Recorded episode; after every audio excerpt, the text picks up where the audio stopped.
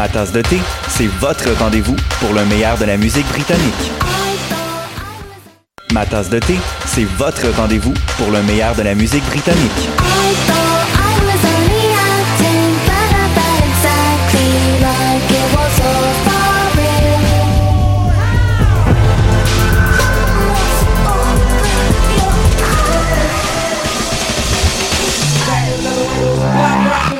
En direct tous les jeudis dès 20h ou en tout temps en podcast sur le choc.ca et sur Spotify.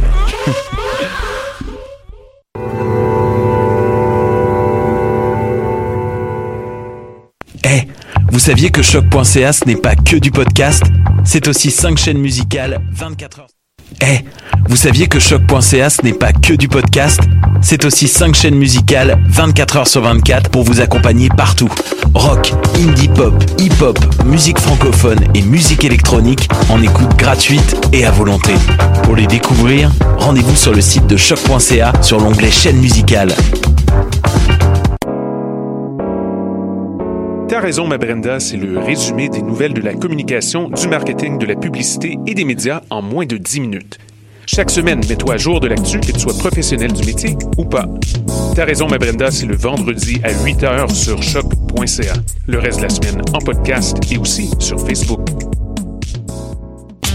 Les productions Nuit d'Afrique invitent tous les artistes de musique du monde au Canada à s'inscrire à la 13e édition des Silidor de la musique du monde. Cette prestigieuse vitrine est une chance unique de vous faire découvrir du public et de remporter de nombreux prix. Vous avez jusqu'au 1er décembre 2018 pour soumettre votre candidature.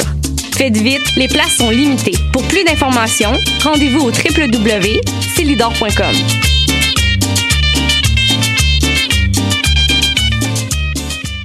Ma tasse de thé, c'est votre rendez-vous pour le meilleur de la musique britannique.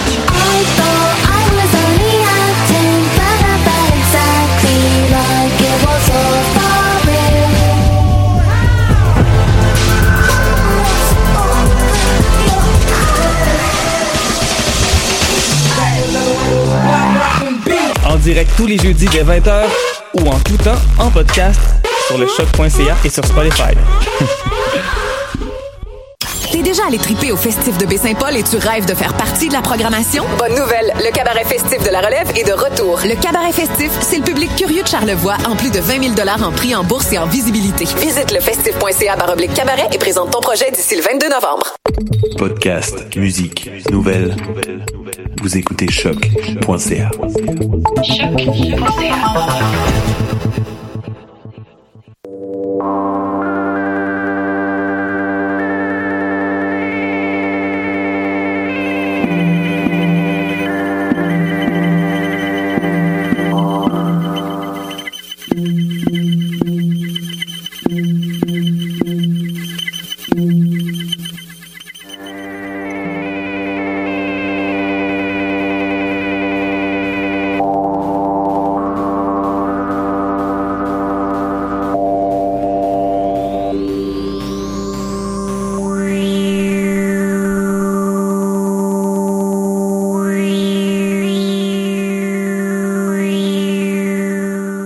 Bonjour à toutes et à tous et bienvenue à cette nouvelle édition de Radio ALN NT2. Mon nom est Jean-Michel Bertion, mais comme vous le savez bien, je suis auxiliaire de recherche au laboratoire des arts et de, la littérature numérique, ainsi que le laboratoire des nouvelles textualités, nouvelles technologies ici à l'UQAM et Radio ALN NT2 se donne comme mission si ce n'est pas comme mandat, que de parler des actualités et des nouvelles œuvres en littérature technologique et en art numérique en général. Aujourd'hui, en fait, je fais une seconde partie par rapport à l'émission que j'ai fait euh, récemment, entourant le IFComp 2018, qui est la compétition de Interactive Fiction, qui est tenue à tous les années, en fait, un peu en, en parallèle avec le Zizi, le ZY, ZY Awards, qui est une compétition, à mon avis, peut-être un peu plus informelle, malgré que le IFComp se retrouve à avoir des, des règles beaucoup plus euh, ludiques, beaucoup plus amusantes, si on peut dire, notamment dans la, la, gradation de leurs prix, aussi dans la manière de, recevoir des œuvres. En fait, j'en ai parlé euh, au dernier épisode, donc euh, tous les, les paramètres entourant cette compétition ont été un peu étalé. Si vous voulez aller regarder ça ou si vous voulez aller écouter ça, parce que regarder un podcast, c'est assez complexe. Si vous voulez aller écouter ça, ça va vous mettre un peu euh, l'eau à la bouche par rapport à ce que je fais aujourd'hui. Puisque sur le portail du IFComp, donc IFCOMP 2. Pardonnez-moi. 2018.org, on se retrouve à avoir cette compétition et euh, tous les œuvres qui sont soumises sont euh, applicables au concours, donc il n'y a pas de pré-sélection qui se fait. Mais à l'interne, on se retrouve à avoir aussi une, une éligibilité de vote simplement par usager. Donc, il n'y a pas nécessairement d'institution qui vient euh, corroborer ou, remercier les, euh, les gagnantes gagnants.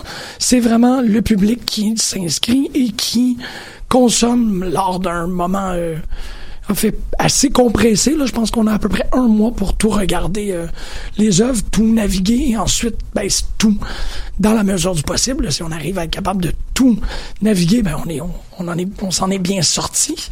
Mais euh, fondamentalement, je pense qu'il faut aller lire un maximum d'œuvres, donner euh, des notes à toutes ces œuvres-là, et ensuite voir dans la compilation combien est-ce que en quoi notre vote a compté et est-ce qu'on s'est rangé avec l'opinion populaire? Donc la semaine prochaine, je vais faire les gagnants. Mais cette semaine, puisque sur le site, il y a une rubrique assez intéressante à mon avis qui s'appelle Random Art Piece, on peut aller fouiller sur le site web et juste cliquer sur cet onglet et il nous donne une des suggestions, en fait, une des œuvres qui est en compétition.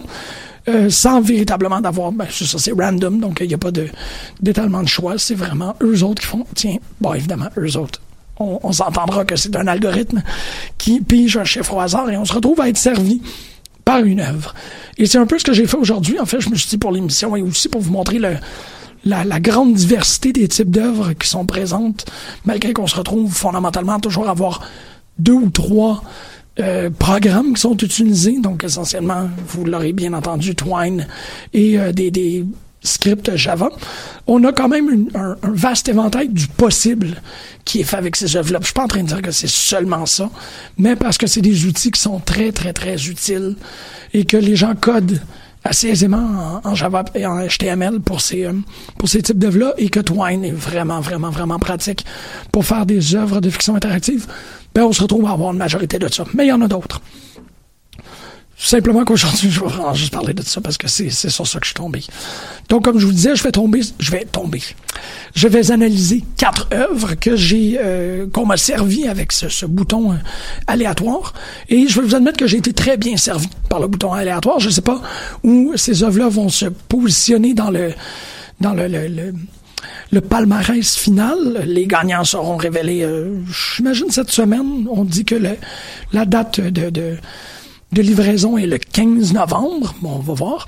Euh, mais moi, personnellement, je, je peut-être ça me surprendrait pas qu'une des quatre se retrouve dans les top 3. Ce n'est pas deux des quatre parce que j'ai des très bons euh, des très bons feelings, des très bons sentiments, des très belles expériences fondamentales. Euh, on peut y aller seulement avec de l'expérience.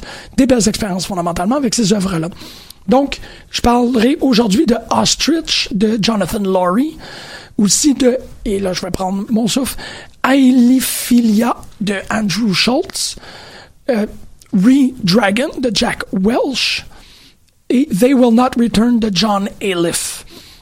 Je commence rapidement avec Ostrich. Je m'en fais pas tout à fait rapidement parce que c'est une œuvre qui m'a été. Euh, qui, qui m'a euh, quand même correctement percuté. Je veux pas tout à fait y aller dans les les espèces d'adjectifs qualificatifs sans terminer. Là, j'ai pas été secoué. C'est pas quelque chose qui m'a totalement euh, démoli et reconstruit, mais j'ai beaucoup, beaucoup aimé l'œuvre de Jonathan Laurie Ostrich, qui avait déjà travaillé sur Understudied, une autre œuvre faite sur Twine en 2018.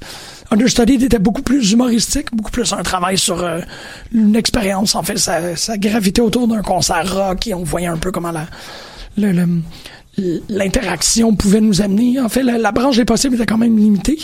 Ici, dans Ostrich, on se retrouve à, utiliser une autre composante de Twine, qui est cette fois-ci, euh, je l'ai très rarement vu utiliser, je vais vous admettre, c'est de vérifier, en fait, les paramètres qui sont activés sur l'interface lorsqu'on change de page.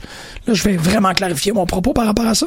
C'est que on est surtout à cause de Twine 1, on s'est beaucoup habitué à une lecture très rhizomatique, mais linéaire de Twine.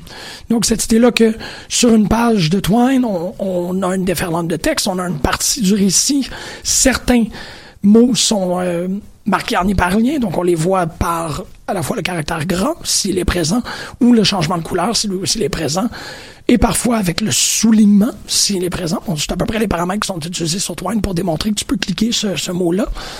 Mais euh, chaque page, si on peut les appeler euh, comme telles, nous donnait à peu près 4-5 variantes et on explorait comme un arbre des possibles à travers l'œuvre. Dans Twine 2, on a on a implémenté beaucoup plus de paramètres pour être capable de, augmenter le niveau d'interaction, ici le niveau de, de, variation dans le récit. Et Ostrich profite d'une d'elles que j'ai rarement vu exploiter. Donc c'est cette idée que on active des champs textes pour être capable de changer le mot et non pas pour changer de page. Et une fois que cette page-là, elle est complète, ou elle est altérée à notre désir, ou en, en, réciprocité avec notre, notre mood du moment, donc vous allez voir en quoi c'est un peu ça par rapport à Ostrich, ben, on sait toujours que le changement de page se fait par le dernier hyperlien sur la page.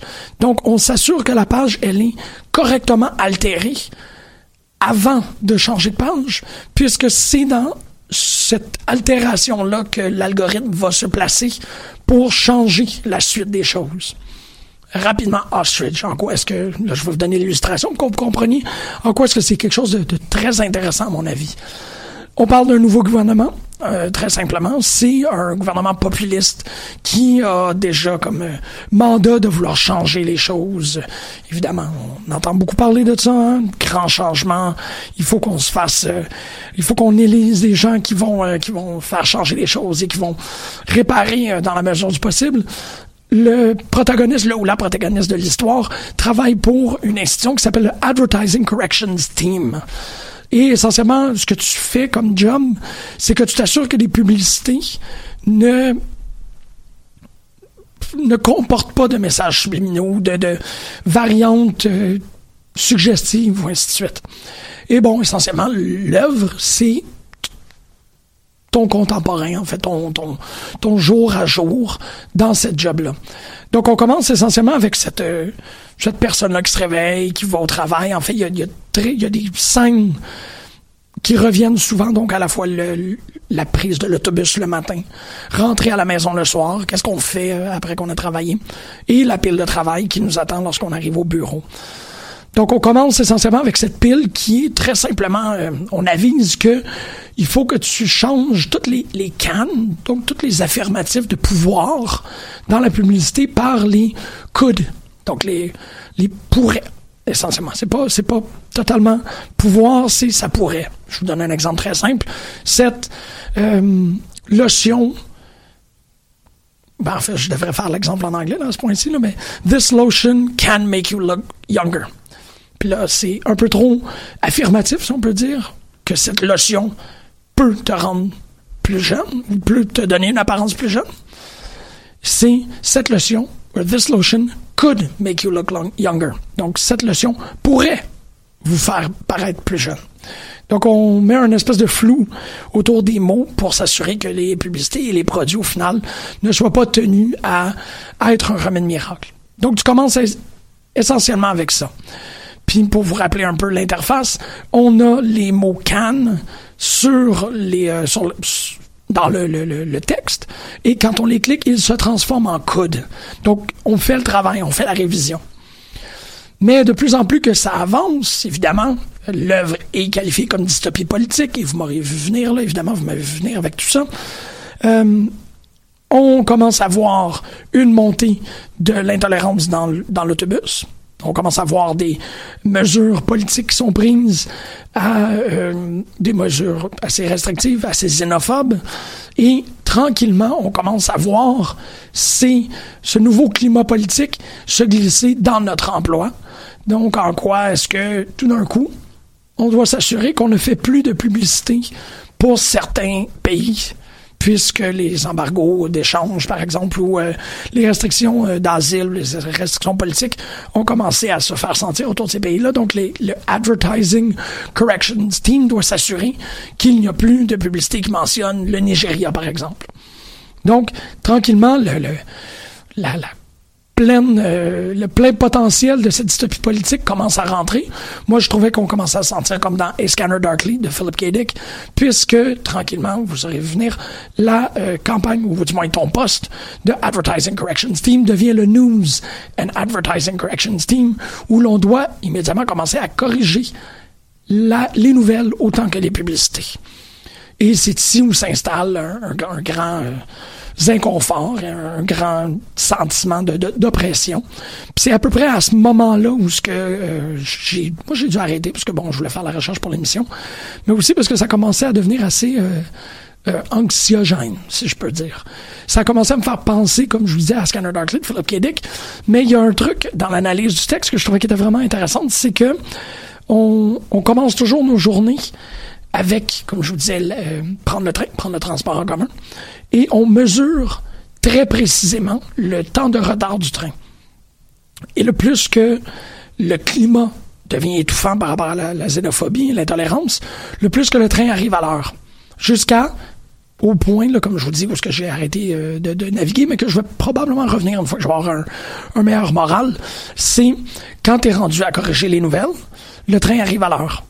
Et cette, euh, cette mention-là, à mon avis, n'était pas du tout anodine, parce que ça rappelle cette phrase-là qu'on dit euh, assez souvent que Mussolini faisait rouler les trains à l'heure. Donc, autant que on pouvait vivre à cette époque-là sous une certaine dictature, ben au moins les trains roulaient à l'heure. Et il y a cette, euh, cette, cette mention-là, cette espèce de petit clin d'œil dans Ostrich de Jonathan Laurie. Donc, je vous encourage énormément. Bon, évidemment, si j'en parle, c'est parce que je veux que vous ayez le naviguer. Moi, je vais aller le relire parce que, comme je vous dis, je trouve qu'il y a beaucoup, beaucoup de substance là-dedans. Le temps file, donc je saute à Ailf... Aliphilia, donc qui est l'expression qui veut dire amour des palindromes. Vous aurez deviné pourquoi est-ce que c'est si complexe de lire le titre. C'est que Ailphilia est le palindrome de Philia.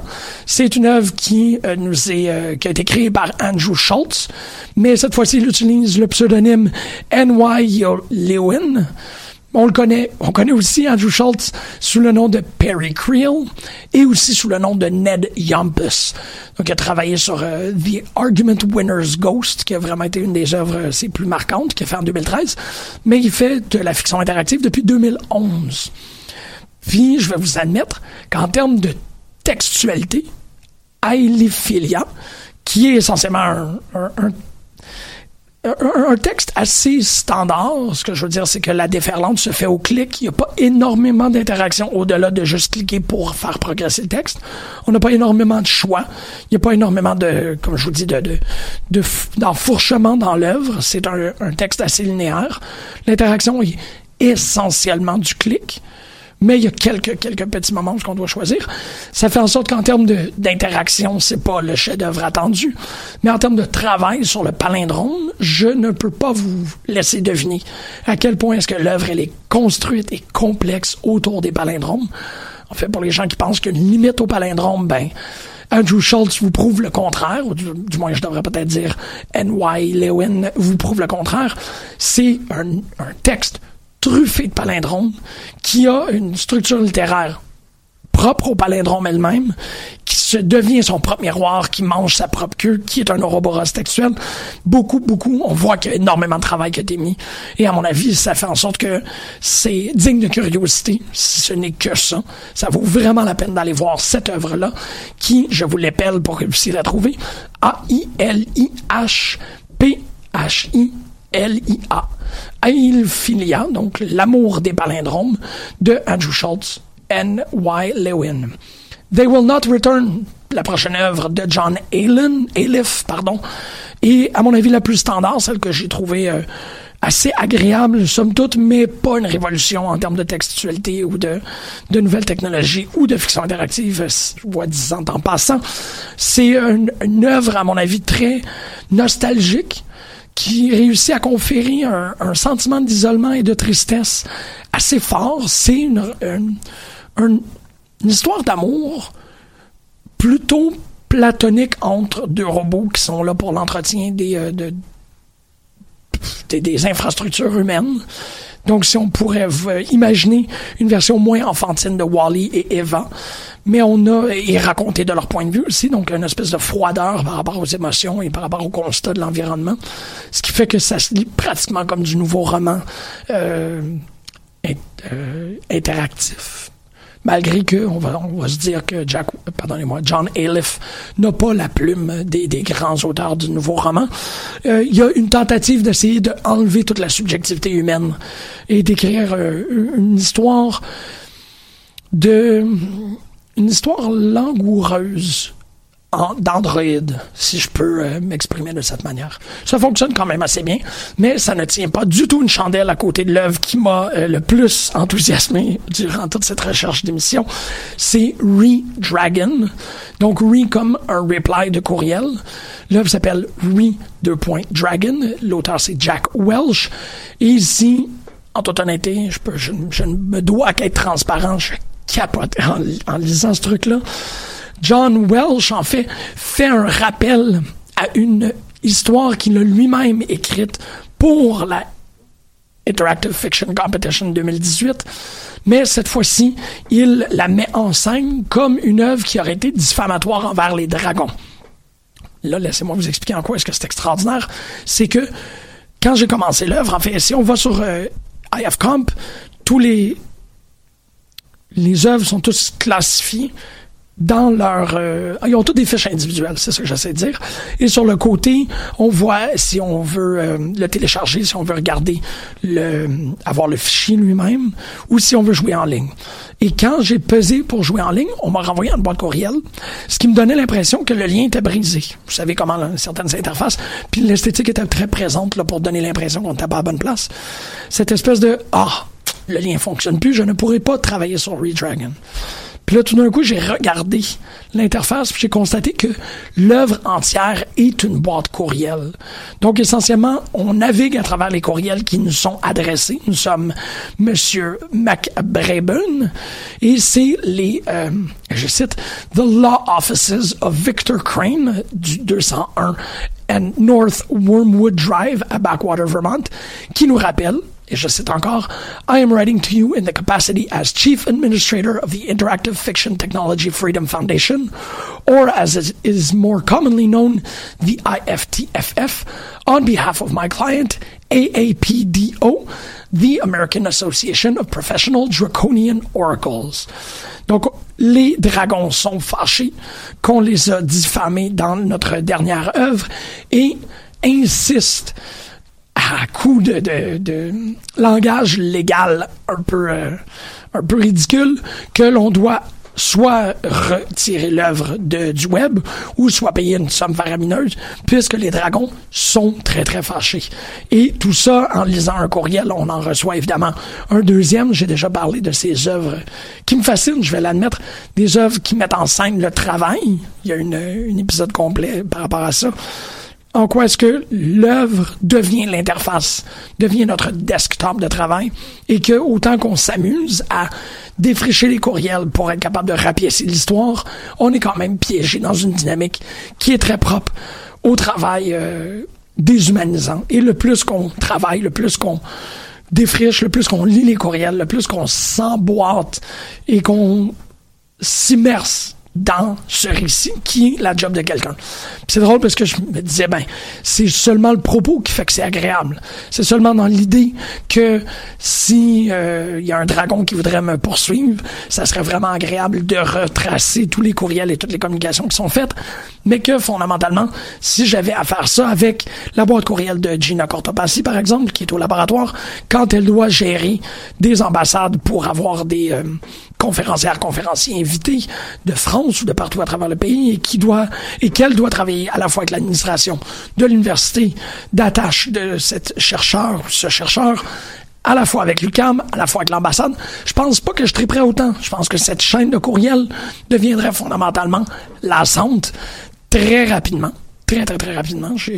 J'attendrai pas la confirmation de Gina par rapport à ça. Mais je me dis que ça doit pas être super agréable.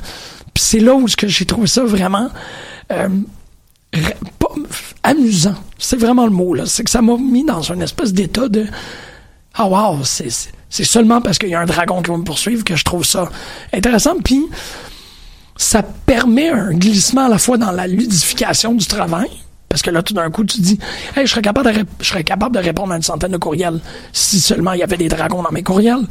Mais en même temps, en disant, il me semble qu'il manque de dragons dans ma job, puis que là, tout d'un coup, tu te mets à des courriels à tes, euh, à tes collègues de travail en prenant la voix d'un dragon. Je dis ceci, je dis rien. Peut-être que je suis en train de vous encourager à prendre la voix d'un dragon dans votre prochain courriel. Que voulez-vous? Vous pourriez toujours vous défendre en disant que vous faisiez de l'art. Parce que c'est définitivement qu'est-ce que euh, notre monsieur Jack Welch a fait avec Re-Dragon c'est tout pour moi cette semaine. Island NT2 était un grand plaisir. C'est vraiment, vraiment le fun. La semaine prochaine, comme je vous ai promis, je vais faire euh, la navigation des trois finalistes, des trois gagnants, première, deuxième, troisième position. Peut-être aussi regarder la Miss Congeniality, le prix qui est offert par les artistes, en fait, parce que les artistes votent ensemble sur une œuvre qui, eux, considèrent qui devrait gagner. Donc, peut-être qu'on va faire un autre quatre œuvres la semaine prochaine. Mais d'ici là, je vous souhaite une excellente semaine et de la très belle lecture. Au revoir.